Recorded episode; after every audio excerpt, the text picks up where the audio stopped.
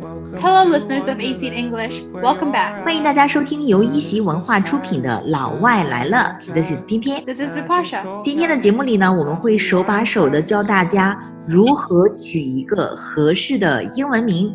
那如果大家想要获取本期节目的英文逐字稿呢，可以关注公众号“一席文化”，对话框内发送英文名男生版就可以领取了。Yes，公众号“一席文化”。See you there. Well let's get started then. You know, nowadays, I know there are a lot of Chinese parents who try to name their kids English names. Yeah. mhm. Some are very common and some are very funny. At times, they do not make sense at all. 取英文名呢有很多坑，对吧？有的名字呢太风尘，有的名字呢过时老土，还有的名字呢太突兀，有的名字呢太傻太好笑，有些名字呢还让人很尴尬，有的呢甚至都不算什么英文名字。WE do not make sense at all，right？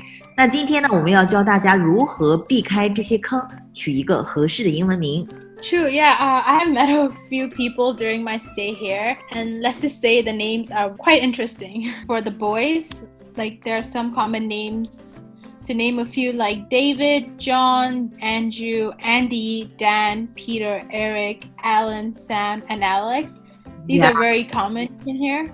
Yeah, I have for sure met someone with those names. So, what are some interesting names you have heard? Wow, a lot. 我听过那种特别奇怪的男生的英文名，真的太多了。比如说 Dick， Mm, oh wow, yeah, 这个是不能叫的，因为这个是男生的某一个部位，right？ yeah, that's true. It's kind of awkward calling someone that name. 你知道吗？还有人叫自己 Seven， Oh my god, not numbers. not numbers，right？不要用数字当英文名，Seven 不行，Eleven 也不行，Seven Eleven 也不行，right？ yeah, uh, 7-Eleven is actually a store name. And, and also like not big animal names like tiger, dragon. 对，老虎、狮子之类的都不要取。对了，你知道吗？还有一些很大的那种神话人物的名字，比如说阿波罗呀、宙斯之类的，还有 demon、devil 这些恶魔的名字。Apollo, demon, devil, they're they're very like god figure like, so it's kind of weird. 对，就好像你问一个外国人的中文名字，你的中文名字叫什么呀？这个外国人说：“我姓阎，名王，昵称你阎王爷。”或者说：“你叫什么？我叫灶王爷。” yeah, it's so true.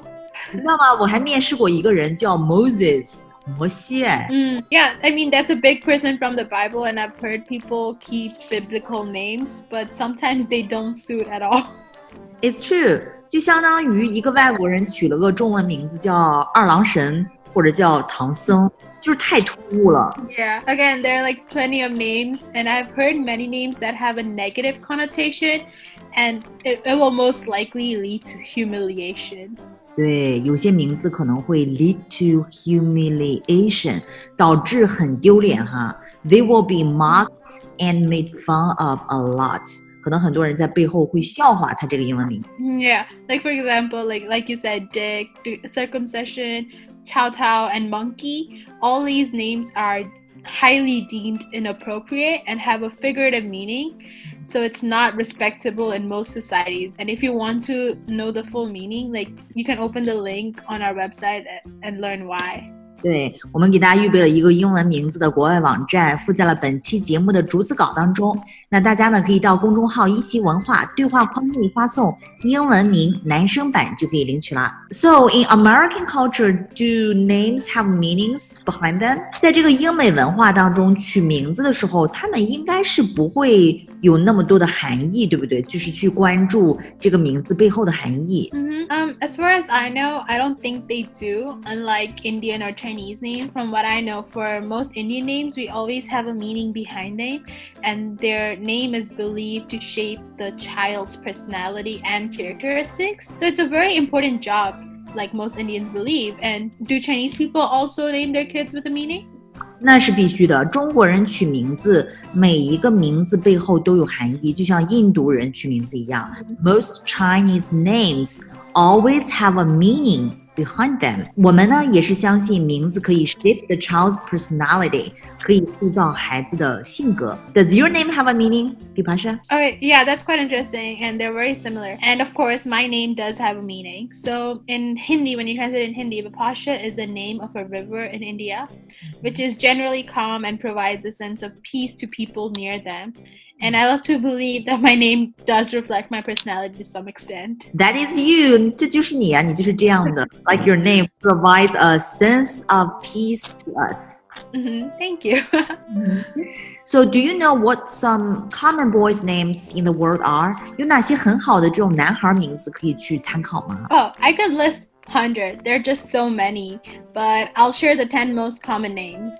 OK，那我们今天呢，给大家挑出来了十个非常好的男孩名，那么大家可以听一下哈。那么我们从第十名开始吧，好不好？第十名Mhm. 最受欢迎的男孩名是什么呢 Ethan. ？Ethan，E T H A N，Ethan，T H 一定要咬舌头，Ethan。What about the ninth one？第九名呢 Mason. ？Mason，M A S O N，Mason。What about the eighth one？第八名 The eighth one is Lucas. Lucas, Lucas, L U C A S, L U C A S, Lucas。第七名 最受欢迎的男孩名 The seventh one is Benjamin. Benjamin, B E N J A M I N, Benjamin, Benjamin。重读是在前面哈，是 Benjamin Sure, Benjamin. 啊，Benjamin。那第六名呢 James.？James，这很常见。Yeah, it's very common.